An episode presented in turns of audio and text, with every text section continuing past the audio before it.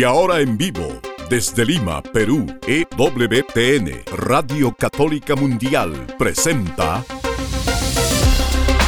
Más que Noticias, un programa informativo que analiza desde una visión de la fe los acontecimientos sociales, políticos y económicos más importantes de Latinoamérica, el Vaticano y el mundo. Más que noticias, respuestas a las interrogantes de los temas más actuales y la manera correcta de interpretarlos a la luz de la fe.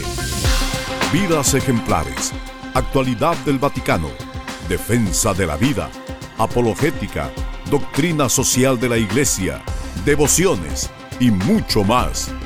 Esto es Más que Noticias.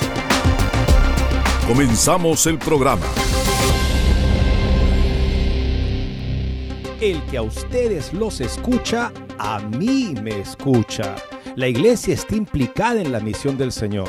Él nos ha dado la dignidad de cooperar verdaderamente en nuestra salvación y en la salvación de muchos más, hasta los confines de la tierra, anunciando el Evangelio, viviendo como para anunciarlo a todos, siempre. Eso reviste a la iglesia, le da una característica divina a la iglesia, características divinas. Una de ellas es la infalibilidad, que desde que se ha formulado esta doctrina explícitamente, siempre se entendió que implicaba a la totalidad de la iglesia, porque dentro de la iglesia algunos podrían faltar a su responsabilidad, algunos podrían no ser fieles, incluso el mismo Pedro, que puede negar a Jesucristo, el mismo Pedro que podría, por temores, consideraciones humanas, no pensar como Dios, sino como los hombres. El Señor Jesucristo le dice eso. ¿Me escandalizas, Pedro?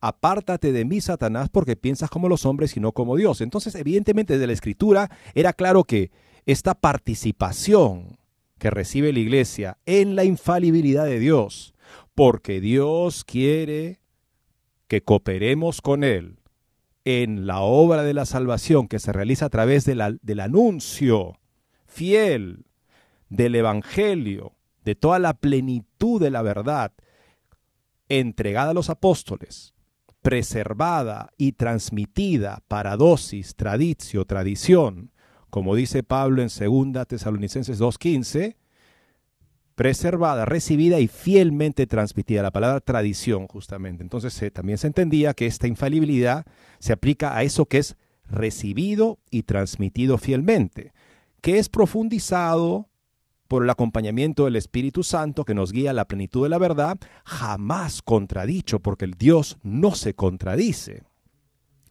Se entendía la iglesia que la iglesia como tal participa de la infalibilidad. ¿Eso qué quiere decir? Que a veces tenemos que corregirnos entre nosotros porque a veces nos apartamos de la verdad. Como dice Pablo en Gálatas 2, hablando de Pedro en esa ocasión, ya no caminaba en la verdad del Evangelio. ¿Eso quiere decir? ¿Que se lo abandona su suerte? No. Lo corrijo fraternamente, como Pablo corrijo, corrigió fraternalmente a Pedro en Gálatas 2. Podemos leer esa parte de la Escritura. ¿Eso qué quiere decir? que es importante que los católicos entendamos bien qué significa y qué no significa la doctrina de la infalibilidad, que nosotros los católicos estamos acostumbrados a pensar con respecto simplemente al Papa, pero es de hecho una característica de la Iglesia en su totalidad. El Papa, como tiene una misión de ser el Maestro universal, que nos confirma en la fe de una manera particular, por supuesto también puede expresarse infaliblemente, y eso es lo que la Iglesia definió como dogma de fe en el siglo XIX. Pero eso no quiere decir que esto de alguna manera anula esa característica de infalibilidad que comparte la Iglesia y por la cual a veces hermanos entre ellos de cualquier nivel deben poder corregirse cuando ya no caminan en la verdad del Evangelio. Si le pasó a Pedro, le puede pasar también a sus sucesores. Le puede pasar a cualquiera. Y lo importante es que ahí no entren en consideración, no entren en juego consideraciones humanas, simplemente decir, bueno, como tiene tanta autoridad y tanta responsabilidad, ¿quién soy yo? No. Ahí Santo Tomás nos puede ayudar muy bien cuando él plantea que todos compartimos la responsabilidad por la misión de la iglesia. Nos supera. Y para poder cumplir con esta responsabilidad, tenemos que convertirnos crecientemente. Esa es la condición de poder cumplir con la misión que también es tuya, que también es mía, de anunciar fielmente el Evangelio a toda criatura y no dejar que las faltas en las que cualquiera de nosotros pueden caer escandalicen a los que deberían recibir en fidelidad la plenitud de la verdad. Así lo plantea también el Concilio Vaticano II. La Iglesia tiene como consigna transmitir el Evangelio en plenitud. ¿Están partes del Evangelio, de la verdad, fuera de la Iglesia? Sí, particularmente en las comunidades que se han separado de la Iglesia históricamente, la Iglesia católica.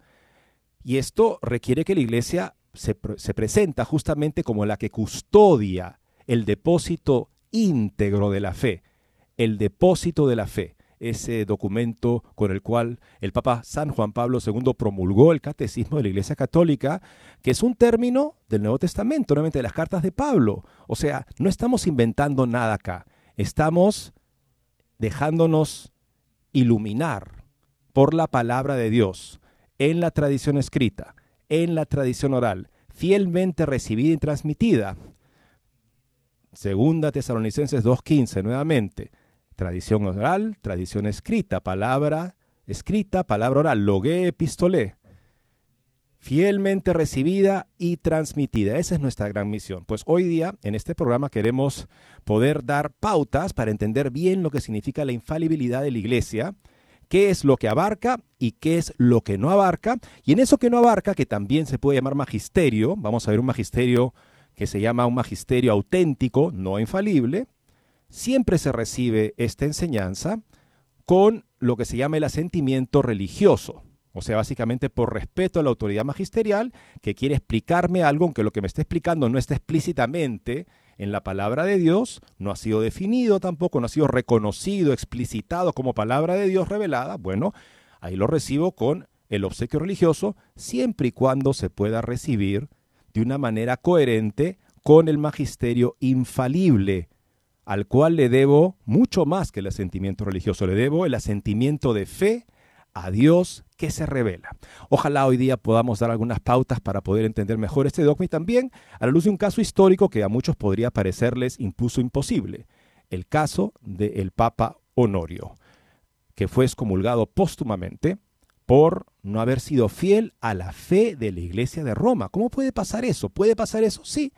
Si Pedro fue capaz de escandalizar al Señor cinco minutos después de haber recibido la misión de ser la roca, evidentemente puede pasar históricamente, y la lección de Honorio, como la iglesia la entendió y justamente también practicó en la juramentación de los nuevos papas el repudio de sus errores, nos permite entender también cómo puede pasar esto. Evidentemente no está en juego la infalibilidad acá. Hablamos de lo que sería algún tipo de enseñanza llamado magisterio auténtico, pero que si no puede ser entendida de una manera coherente con el magisterio infalible, entonces no es recibida y si causa escándalo debe ser corregida, incluso tal vez en los términos más eh, severos que tiene la Iglesia con la excomunión, en este caso póstuma. Una serie de factores que nos ayudarán, nos ayudarán a entender esta importantísima verdad de una característica de la Iglesia en su totalidad, que porque la Iglesia en su totalidad la tiene, debe poder justamente practicarla también en la corrección fraterna y diríamos de una manera muy especial en la corrección fraterna para ayudarnos a todos a llegar juntos a la meta. Con esto y más regresamos después de una breve pausa. Y ahora en vivo, desde Lima, Perú. No se muevan de EWTN, Radio Católica Mundial. Enseguida regresamos con Más que Noticias.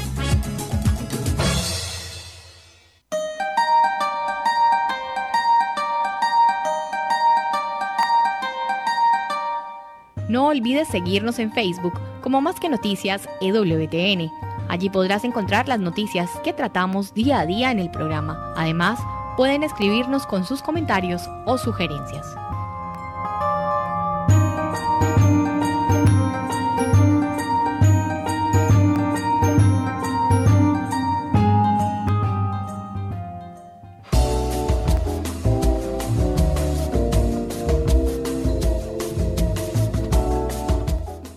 quieres estar informado de todas las noticias del acontecer de la iglesia y seguir el día a día del Papa Francisco, entra ya a la página web de Así Prensa www.asiprensa.com y podrás estar enterado de todo lo que sucede en la iglesia.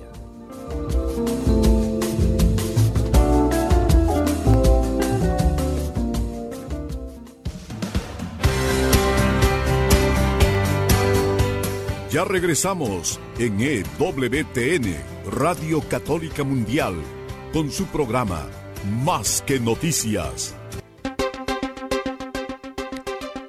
Amoris Letizie, que plantea que una persona puede ser absuelta sacramentalmente y recibir la comunión sin necesidad de propósito de enmienda con respecto a vivir en adulterio o en una relación irregular, como se llama. Esto contradice lo que dice el Concilio de Trento sobre el aspecto de que una persona tiene que repudiar sus pecados, hacer propósito de enmienda de todo pecado mortal para poder recibir válidamente la absolución. ¿Qué hacemos en ese caso?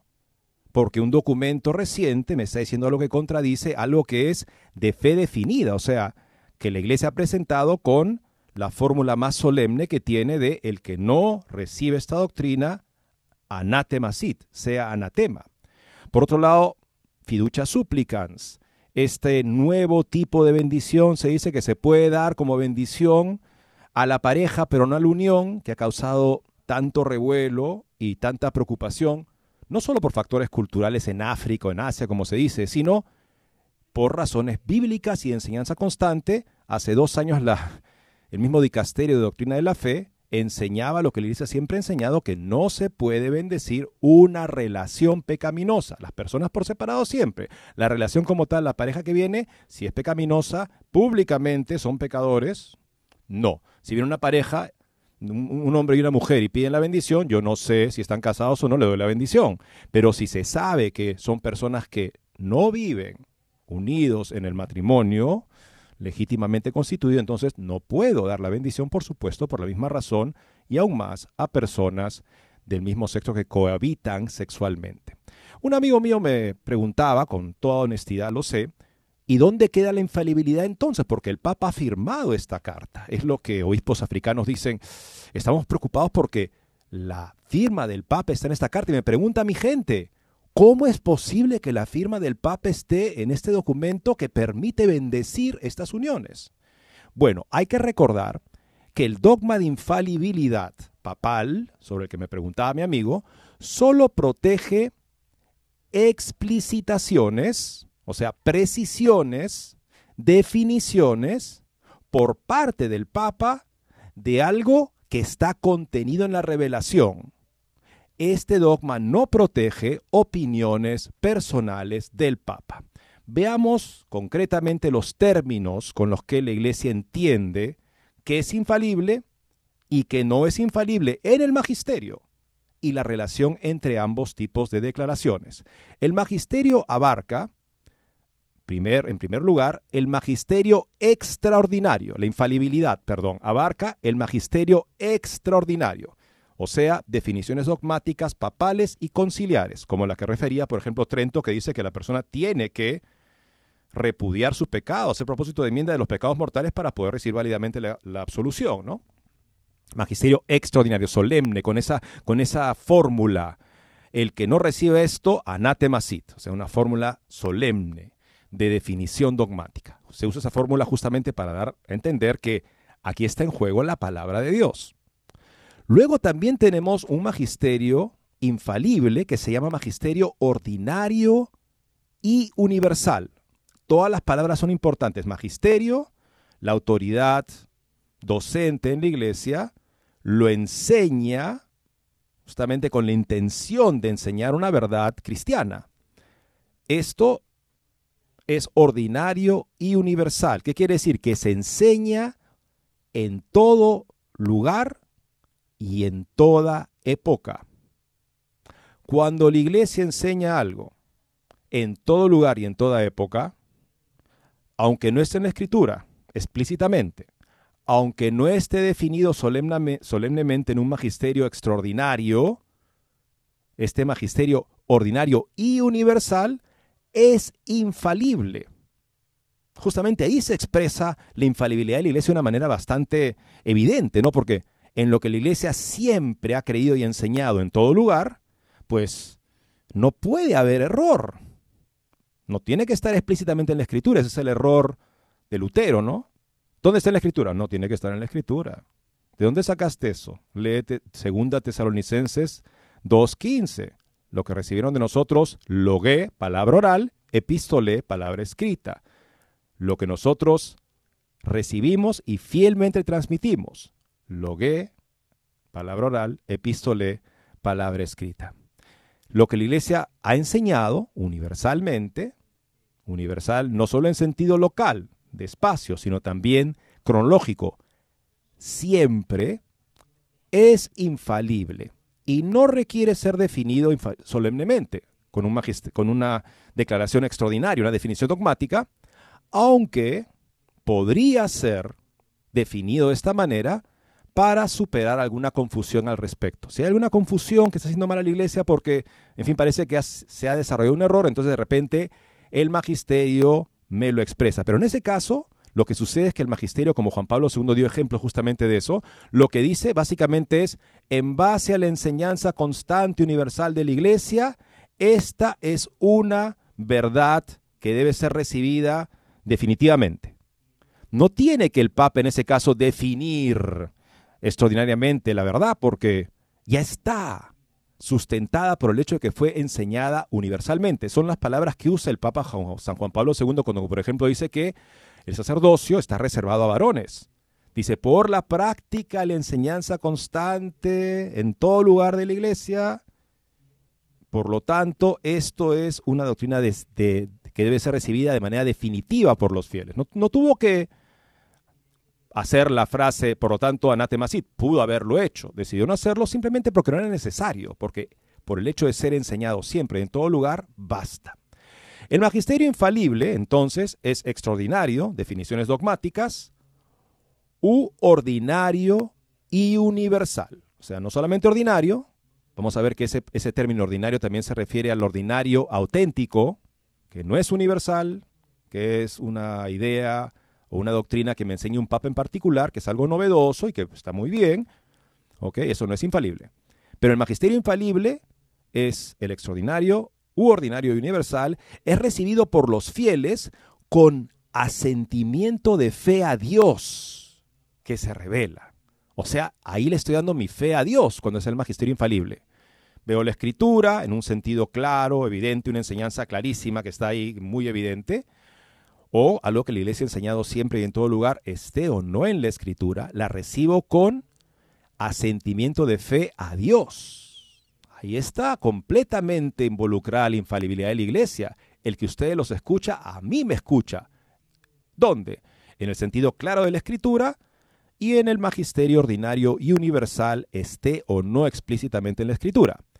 Esta fe, este asentimiento de fe a Dios que se revela se llama fe divina. También puede ser llamada fe divino católica si una particular verdad, de hecho, ha sido definida por el magisterio, además de estar tal vez en la escritura, o ha sido una explicitación, un crecimiento en comprensión de algo que está ya implícitamente, por ejemplo, la Santísima Trinidad, ese término no se encuentra en la Sagrada Escritura, la la, este, la cosustancialidad, no engendrado, no creado de la misma naturaleza del Padre, esos términos del credo niceno no se encuentran en la Escritura, pero la Iglesia los reconoce como algo que estalla en la fe cristiana y la explicita, la define, y en ese caso es fe divina y católica. ¿Por qué? Porque la Iglesia misma ha invocado su máxima capacidad magisterial al definir como contenido en la revelación esa verdad. La infalibilidad no abarca los restantes pronunciamientos magisteriales, llamados magisterio ordinario, simplemente, o sea, no ordinario y universal, sino simplemente ordinario, o también llamado magisterio auténtico. El Papa, por ejemplo, cuando reconoce el protocolo de los obispos de la, de la región Buenos Aires en Argentina, para poder dar la absolución a personas que viven en adulterio sin que tengan que hacer propósito de enmienda, eh, el Papa dice, mm, publica justamente un tipo de decisión, un decreto por el cual ese protocolo se eleva a magisterio auténtico, ¿ok? Entonces es básicamente algo que el Papa está haciendo él mismo, no está pretendiendo ahí enseñar el evangelio, la palabra de Dios, sino algo que él decide. Magisterio auténtico. El magisterio auténtico es recibido con obsequio religioso. O sea, un tipo de, o sea, yo le doy por mi misma virtud de la religión, le obsequio a la autoridad magisterial ese asentimiento, o sea, es esa fe. Me fío de, este, de esta autoridad, incluso en algo que no es la palabra de Dios, en cuanto que este magisterio auténtico, que no es infalible, es coherente con el magisterio infalible, sea extraordinario u ordinario y universal. O sea, recibo esa enseñanza, digo, la recibo en cuanto es compatible y en cuanto es coherente con el magisterio infalible. este magisterio no infalible, el magisterio auténtico o magisterio ordinario, no ordinario y universal, que es infalible, sino simplemente ordinario, también llamado magisterio auténtico, lo recibo con un obsequio religioso, siempre en la medida que es coherente con el magisterio infalible, obviamente, porque todo tiene que estar coherente con el magisterio infalible para tener autoridad, ¿no? Pero si surge una aparente discrepancia, algo que mm, no sé cómo esto es compatible, cómo es posible que se pueda dar absolución a personas que vienen de adulterio si Trento dice que no. Trento es infalible, tenemos una fórmula solemne, ¿no? Es magisterio extraordinario, ¿no? Anatema sit, el que no, el que no cree esto. Y aquí se me dice que sí, entonces hay una discrepancia.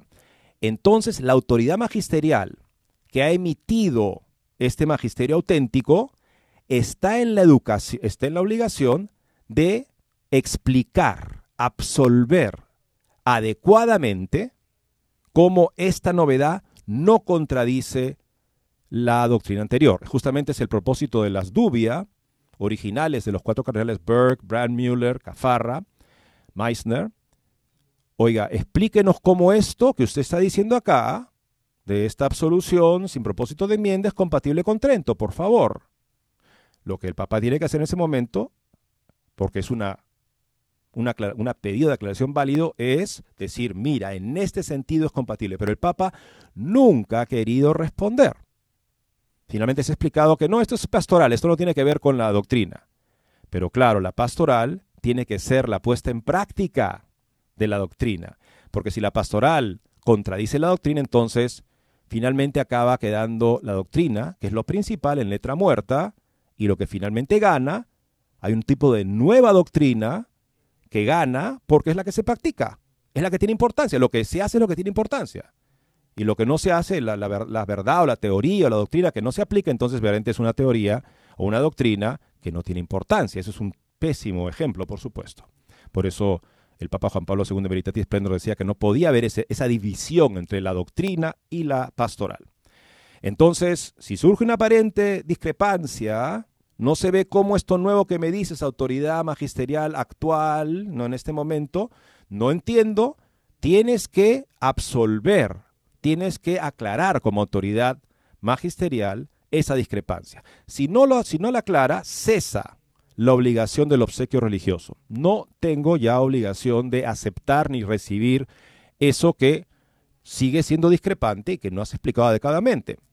Si esa discrepancia causa escándalo, o sea, lleva a otros al error o al pecado, la autoridad magisterial debe ser corregida públicamente según Santo Tomás de Aquino. Hay una interesante serie de artículos que escribió el cardenal Müller al respecto de lo que es auténtico desarrollo doctrinal a diferencia de lo que es corrupción doctrinal. El desarrollo, por supuesto, es algo en lo que la doctrina siempre es ella misma. O sea, cuando se define la Santísima Trinidad, no se está desnaturalizando, contradiciendo, haciendo algo extraño con la doctrina del Padre, Hijo y Espíritu Santo, sino que se está reconociendo justamente lo que significa en la fe cristiana la relación del Padre, Hijo y Espíritu Santo, que son tres personas en una única naturaleza divina. Eso no falsifica ni contradice la doctrina, sino que hace que se vea de una manera más precisa, más explícita, lo que la gente cristiana, lo que el pueblo cristiano, lo que la iglesia universalmente y en todo lugar ya creía, ¿no? Eso es este un desarrollo. Pero si de repente alguien me dice que lo que enseñó un concilio ecuménico solemnemente, de repente yo lo contradigo y digo que ahora se puede hacer lo que ese concilio dijo que no era posible hacer, entonces ahí sí estamos ante lo que es una aparente corrupción, a menos de que la autoridad magisterial logre explicarla de manera que se supera esa aparente contradicción. Entonces aquí en este interesante artículo, uno de ellos que escribió Mueller, publicado en First Things, una revista importante de religión en la plaza pública en los Estados Unidos, dice algo muy interesante con respecto a este cuándo este debe ser corregido. Según Santo Tomás, él parte justamente de Santo Tomás, que parte del caso de Gálatas 2 que ya había mencionado. ¿Cuándo es que debe ser corregido un papa? en la iglesia. No tanto cuando la opinión del Papa discrepa con la opinión del que lo quiere corregir. O sea, yo tengo mi opinión, el Papa discrepa, entonces yo lo corrijo porque no está de acuerdo con mi opinión. Por supuesto que no. Eso no. Pero sí es necesario corregir al Papa cuando una enseñanza de un Papa discrepa con las enseñanzas de sus predecesores que enseñaban de acuerdo con una tradición ininterrumpida en la iglesia. Juan Pablo II, Benedicto dice, los papas que sean, están diciendo, por ejemplo, que el adulterio es un pecado grave del que tengo que arrepentirme formalmente en la, en la confesión y repudiarlo, tomar las medidas para evitar la ocasión de pecado para poder entonces recibir la absolución sacramental. No puedo recibir la absolución sacramental sin hacer ese propósito de enmienda con respecto a todo pecado mortal. Eso es una enseñanza constante en la iglesia. No es que algo se le ocurrió a Juan Pablo II en Veritatis Splendor. Él ahí la, presenta y la, argumenta de una manera muy bonita, pero es la enseñanza constante de la iglesia. Entonces, si surge una nueva enseñanza en la que eso básicamente se pone entre paréntesis o, se contradice, en ese caso sí es necesario corregir al Papa en funciones en base a que discrepa con las enseñanzas de sus predecesores que enseñaban de acuerdo con una tradición ininterrumpida en la iglesia. No es que el Papa está puesto a lo que a mí me parece, el Papa está puesto a lo que sus predecesores enseñaron en unanimidad. Y la autoridad de cualquier Papa llega hasta donde llega la enseñanza constante de sus predecesores. No tiene más autoridad que esa. Él puede sobre eso hacer algún tipo de explicación novedosa, en fin, y eso lo recibo no con asentimiento de fe a Dios que se revela, sino con el obsequio religioso por la autoridad eclesial, siempre y cuando se puede interpretar de manera coherente con la enseñanza constante. Hablamos de esta doctrina de Juan Pablo, de, de Santo Tomás de Aquino sobre la corrección al superior, que se extiende la corrección al Papa. Les voy a citar simplemente este texto de Santo Tomás. Reprender a la cara y en público, que es lo que San Pablo hace en Gálatas 2.11, rebasa la moderación de la corrección fraterna. O sea, dice que esto que Pablo hizo con Pedro en Gálatas 2 no es una corrección fraterna. Ahí yo vengo, te digo, oye hermano, mira, no, esto es reprender a la cara y en público, eso es una corrección pública. Y San Pablo, dice Santo Tomás, no habría reprendido de esa manera a San Pedro si no hubiera sido de alguna manera su igual en la defensa de la fe. Ahí está esa doctrina. Compartimos la responsabilidad por la proclamación sin error de la iglesia, la proclamación sin error del evangelio. Entonces, en eso todos somos iguales. Yo no puedo decir, ah, Pedro es más importante, por lo tanto, bendito sea Dios, yo no me meto. No, Pablo tuvo que corregir de esa manera públicamente a Pedro a la cara. Amonestar oculta y severamente puede hacerlo incluso que no sea igual, dice. Por eso, escribiendo los Colosenses 4.17 en 4.17, pide San Pablo reprender al superior en esos términos. Decida Arquipo, cumple tu ministerio. Hay que tener en cuenta, no obstante, que en el caso de que amenazase un peligro para la fe, los superiores deben ser reprendidos incluso públicamente por sus súbditos. Por eso San Pablo, siendo súbdito de San Pedro, le reprendió en público a causa del peligro inminente de escándalo en la fe. Y como dice la glosa de San Agustín, el comentario de San Agustín, Pedro mismo dio a los mayores ejemplo de que, en el caso de apartarse del camino recto, no desdeñen verse corregidos hasta por sus inferiores. Y a Santo Tomás dicen, bueno, esto no es, no es orgullo, es ese orgullo de San Pablo que corrige a Pedro, se atreve a corregir a Pedro, que es la roca, y Pablo es, en fin, como le dice un aborto entre los apóstoles, y, ah, no. Responde Santo Tomás, creerse en todo mejor que el propio superior es presuntuosa soberbia. Pensar, en cambio, que es mejor, que alguien es mejor en algo, en algo, no en todo, no tiene nada de presunción ya que en esta vida no hay nadie sin defecto. Pero hay que tener en cuenta también que quien amonesta con caridad a su superior, no por eso se considera mejor, sino que ven auxilio de quien está en un peligro tanto mayor cuanto más alto puesto ocupa. O sea, corregir al superior, en este caso que Pablo, un obispo, corrija a Pedro, el primer papa, es un acto de caridad porque Pedro se halla en un peligro tanto mayor cuanto más alto el puesto que ocupa. En otras palabras, un obispo que corrige a un papa, si lo hace justamente porque está en juego la verdad y causa escándalo, le está haciendo un acto de caridad, un acto que el que adula y le dice, no, es autoridad suprema y que se callen los demás, esa persona no tiene mucha caridad porque se está exponiendo justamente por ese escándalo, por desviar a la feligresía a una sanción o una pena eterna, mucho más grave, el que tiene más autoridad. Explica Santo Tomás esto en la segunda parte de la segunda parte, cuestión 33 de la Suma Teología. Vamos a la segunda pausa del programa, regresando. Otro interesante artículo del cardenal Müller con respecto a ese tema, desarrollo o corrupción. ¿Puede haber cambios de paradigma en la interpretación del depósito de la fe? Él parte ahí de una explicación de San John Henry Newman, el gran teólogo sobre lo que significa correctamente el desarrollo en la comprensión de la doctrina, el desarrollo del dogma, a diferencia de lo que sería su corrupción. Con esto regresamos después de una muy breve pausa. No se muevan de EWTN, Radio Católica Mundial. Enseguida regresamos con Más que Noticias.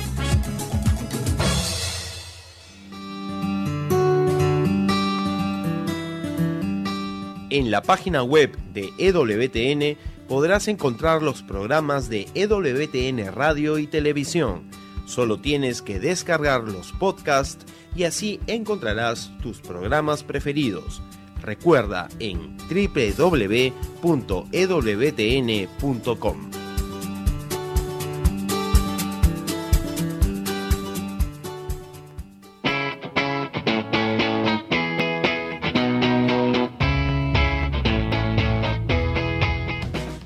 invitamos a que visites la página web de Asiprensa, www.asiprensa.com, donde encontrarás todas las noticias y actualidad de la Iglesia en el mundo. No lo olvides, www.asiprensa.com.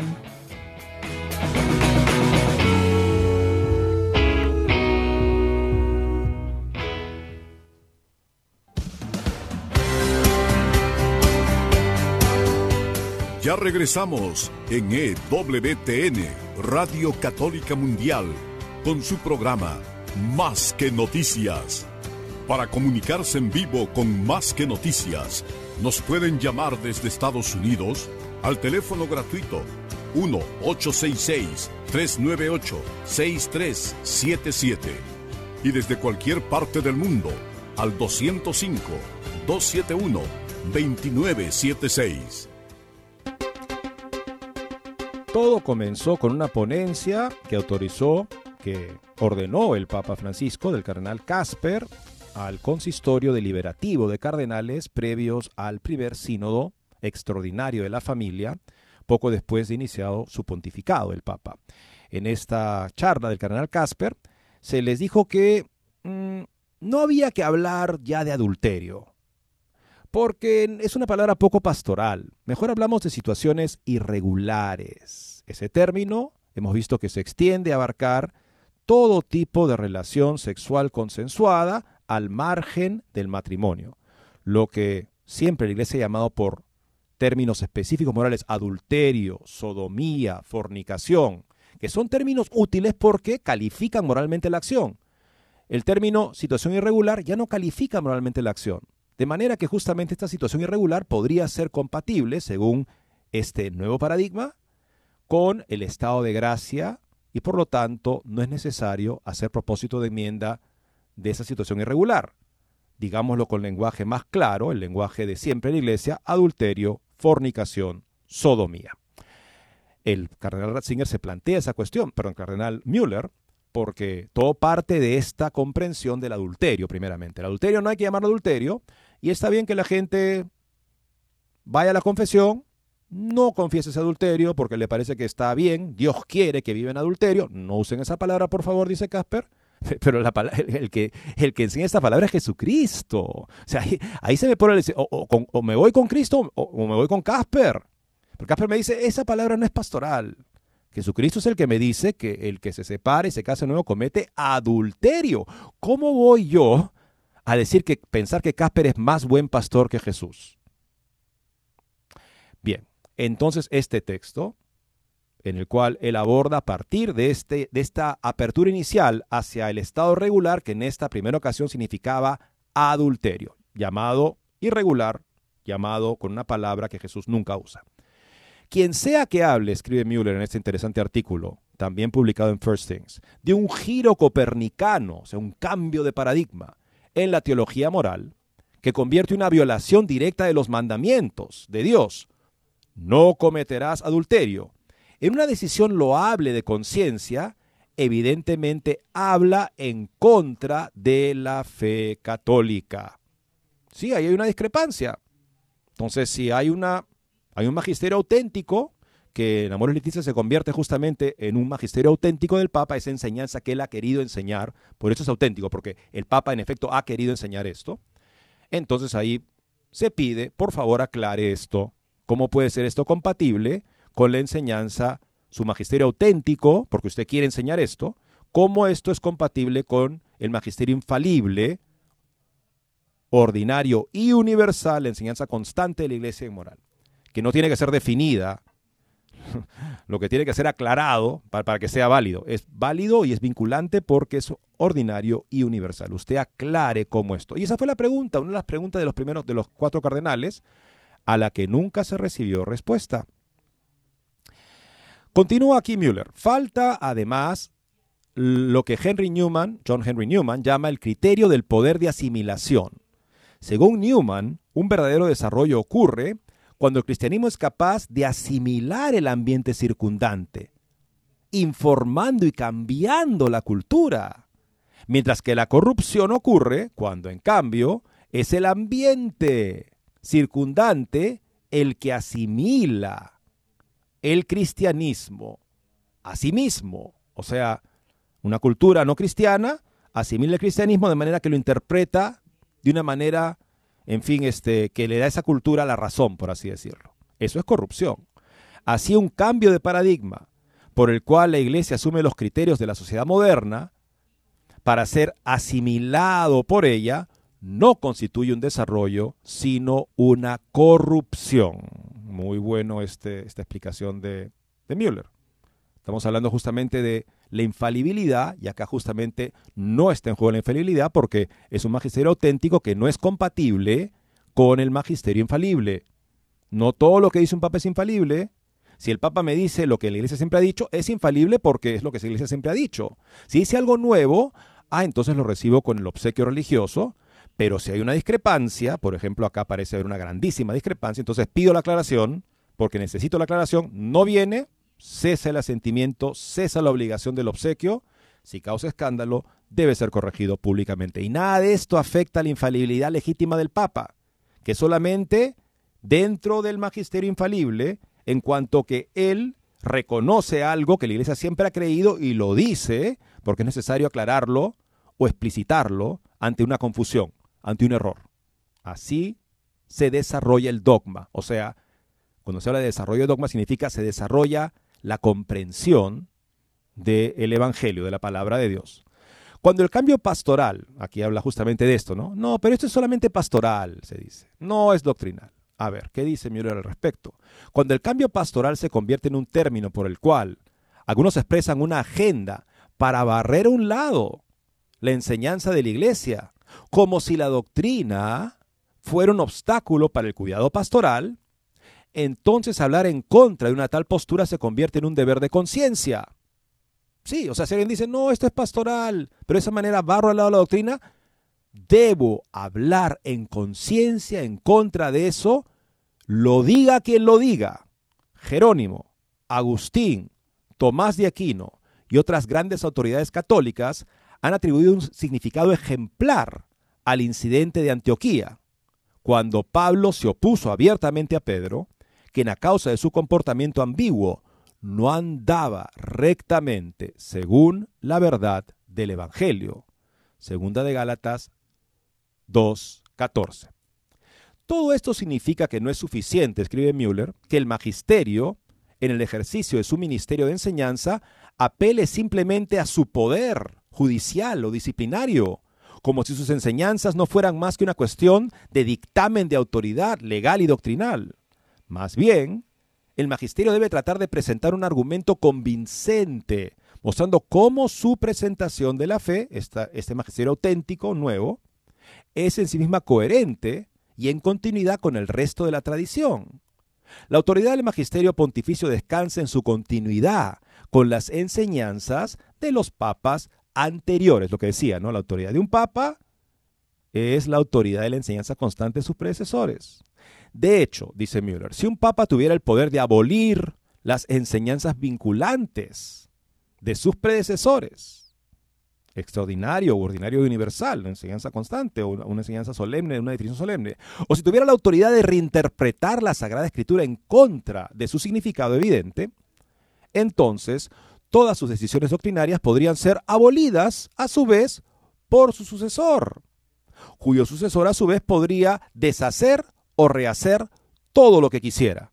En este caso, no estaríamos presenciando un desarrollo de la doctrina, sino el espectáculo terrible de la barca de Pedro varada en la arena, escribe Müller. Por lo mismo, para que directivas relativas a la recepción de los sacramentos sean ortodoxas, sean fin, de buena doctrina, no es suficiente que declaren su conformidad con las presuntas intenciones del Papa en Amoris Letizia. Aquí se refiere justamente a este protocolo de los obispos de la región Buenos Aires. Sí, eso es lo que el Papa, eso es lo que yo pensé cuando lo escribí, es la interpretación correcta, no hay ninguna más. No es suficiente que se haga eso. Eso es lo que yo quise decir. Solo son ortodoxas estas directivas si están de acuerdo con las palabras de Cristo preservadas en el depósito de la fe.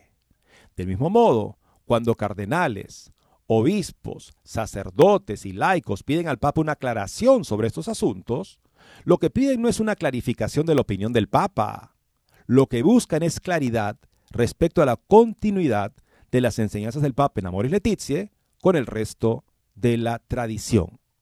Nuevamente esa palabra tradición, aquello que es recibido y transmitido fielmente, palabra oral, palabra escrita, la escritura en su sentido claro, la enseñanza constante y universal, se enseña lo mismo y en todos lados, aunque no esté escrita, es igual de infalible que lo que está explícitamente en la escritura o lo que ha sido definido solemnemente con una definición dogmática, ex cátedra, conciliar, refrendada por el Papa, etc. Muy importantes estos artículos de Müller publicados en First Things. Ahora, veamos un artículo que Müller también escribió con respecto a el nombre del artículo es muy, muy interesante, indubio pro deo. Hay, una, hay un principio jurídico en el que se llama el acusado, no al culpable, o sea, el que ha sido acusado, pero es el que tiene derecho a defenderse, o sea, no es culpable hasta que sea hasta que el juez decida y falle que es culpable. Antes de eso simplemente es una persona que tiene que tiene el, deber de la obligación, la perdón, el derecho de defenderse. Bueno, ese artículo se llama indubio pro deo. El principio este jurídico es indubio pro reo. Ante la duda, si queda algo en duda, el reo tiene la razón y si no hay suficiente evidencia, se lo deja en libertad. Aquí es indubio pro deo, ante la duda con Dios. ¿A qué se refiere? Un principio teológico que plantea como un principio tradicional justamente el cardenal Müller, es un gran teólogo. El cristiano cree en Dios como la primera verdad y reconoce al Papa y a los obispos como sucesores de Pedro y los otros apóstoles. La lealtad al Papa, escribe Müller, es algo diferente de la papolatría idolátrica, similar al principio según el cual el líder o el partido siempre tiene la razón. Cuando surgen tensiones entre la palabra de Dios obvia y la interpretación infalible por un lado, y por otro, las expresiones privadas o de opinión, incluso de las más altas autoridades eclesiásticas, se aplica siempre el principio, indubio pro deo, ante la duda con Dios. El magisterio sirve a la palabra de Dios y nunca está por encima de la revelación.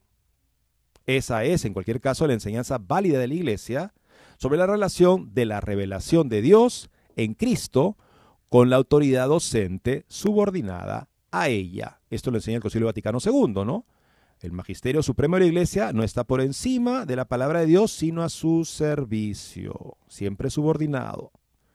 En la medida que me enseña lo que es la palabra de Dios, el sentido claro de la escritura, la enseñanza constante de la Iglesia, lo recibo con asentimiento de fe a Dios que se revela. En cuanto a que esa autoridad magisterial hace una nueva reflexión, lo recibo con asentimiento religioso pero nunca ese asentimiento va a estar por encima de mi asentimiento de fe a la palabra de Dios, que es la enseñanza constante de la iglesia, la enseñanza infalible de la iglesia.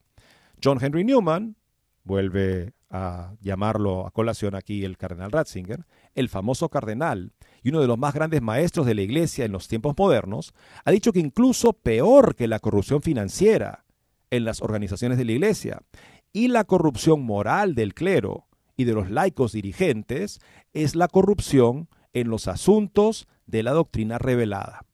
Esta fue y es la fuente de todos los abusos y escándalos en la historia de la iglesia. Cuando la iglesia se corrompe en asuntos de doctrina revelada, todo lo demás se corrompe. es la más grave corrupción, dice Newman. ¿Qué es la franqueza eclesiástica? esta parresía, ¿no? O la libertad de un hombre cristiano. Entre el Papa y los obispos, especialmente los cardenales de la Santa Iglesia Romana, existe la misma relación análoga que entre Pedro y los otros apóstoles. Pablo se enfrentó a Pedro porque éste se había desviado de la verdad del Evangelio, Gálatas 2.14, a través de un comportamiento y un discurso ambiguos. Jerónimo, Agustín y Tomás de Aquino, en su interpretación de la carta a los Gálatas, se ponen del lado de Pedro en cuanto al contenido y alaban a Pedro por su humildad al dejarse reprender por él. Este artículo está en Infocatólica, Indubio Prodeo. Y son relevantes las palabras del Papa Benedicto XVI al asumir la cátedra de Pedro. Esto es el 7 de mayo de 2005, cuando iniciaba su pontificado. Decía entonces el Papa, emérito Benedicto XVI, el poder conferido por Cristo a Pedro y a sus sucesores es, en sentido absoluto, un mandato para servir. La potestad de enseñar en la Iglesia implica un compromiso al servicio de la obediencia a la fe. El Papa no es un soberano absoluto, cuyo pensamiento y voluntad son ley. Al contrario, el ministerio del Papa es garantía de la obediencia a Cristo y a su palabra.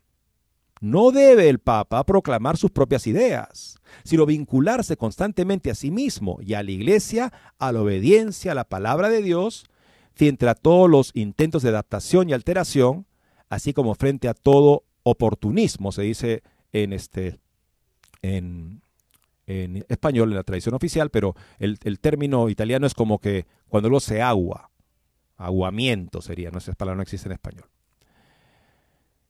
Eh, también es relevante la respuesta de 1997 del cardenal Ratzinger, cuando era prefecto de Doctrina de la Fe, a una pregunta sobre el rol que juega el Espíritu Santo en un cónclave. Le preguntan, el entrevistador, muy perspicaz, piensa en algunos ejemplos de papas, en fin, que son vergüenza para la iglesia, y le pregunta, ¿el Espíritu Santo elige al papa cardenal? ¿Es así? Y le responde así el cardenal Ratzinger. Yo no diría que el Espíritu Santo elige al papa, pues hay muchos papas que el Espíritu Santo obviamente no habría elegido. No es que tome el control de la situación, sino que actúa como un buen maestro, que deja mucho espacio, mucha libertad, sin abandonarnos del todo. Por lo tanto, el papel del Espíritu Santo hay que entenderlo de un modo más flexible. No es que dicte el candidato por el que hay que votar. Probablemente la única garantía que ofrece es que nosotros no reinemos totalmente las cosas. Interesante. No solo interesante, es un correctivo esta idea de que el Espíritu Santo elige al Papa y lo guía en todo lo que hace. Bueno, ciertamente el Espíritu Santo quiere guiar al Papa en todo lo que hace, pero el Papa sigue siendo libre y podría no dejarse guiar. Este, el padre eh, Javier Olivera Rabasi ha publicado un interesante artículo con respecto al caso del Papa Honorio. El Papa Honorio es un papa que fue excomulgado póstumamente por la Iglesia, el único caso, porque no había sido fiel a la fe de la iglesia de Roma. Pero ¿cómo puede ser eso? Si el Papa es la roca, sí, pero como Pedro no caminaba en la verdad del Evangelio rectamente, o pensaba a veces como los hombres y no como Dios, es lo que le dice Cristo, ¿no? Apártate de mí, Satanás, eres piedra de tropiezo para mí, porque piensas como los hombres y no como Dios. Tremenda frase. Además, cuando lo, había, lo acababa de nombrar Cefas hace cinco, cinco líneas antes, ¿no? Bueno, y en la última cena vemos que el Señor le dice, el demonio ha querido cribarlos a todos como paja, pero yo he rogado por ti, Pedro, específicamente, para que tu fe no desfallezca. Cuando te hayas convertido, confirma a tus hermanos. En otras palabras, Pedro a veces tiene que convertirse, o sea, cambiar de mentalidad, pensar como Dios y no como los hombres, para confirmarnos en la fe. Si no se convierte, pues no solamente no nos confirma en la fe, sino que nos escandaliza, incluso escandaliza al mismo Cristo. ¿Cuál fue el error del, Papa Honorio? Que recibió una carta del patriarca Sergio de Constantinopla en la que el patriarca le proponía que Cristo no tenía voluntad humana. Y el, y el Papa Honorio, queriendo de alguna manera, mm, digamos, congraciarse con Sergio, le dice que ese tema de si tiene dos voluntades o nada es este, un tema que mejor ni tocarlo. Él tiene ciertamente una voluntad.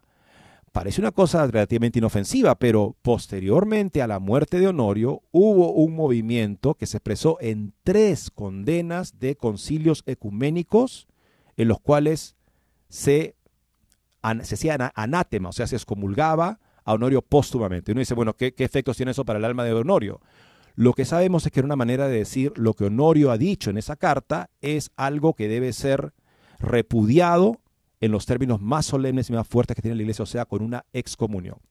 Posteriormente el Papa San León II ratificó la excomunión y justamente lo dijo en esos términos. Lo dijo justamente en esos términos eh, en los que básicamente decía, Honorio fue, no se mantuvo. Justamente esas son las palabras de León II para confirmar la excomunión de Honorio.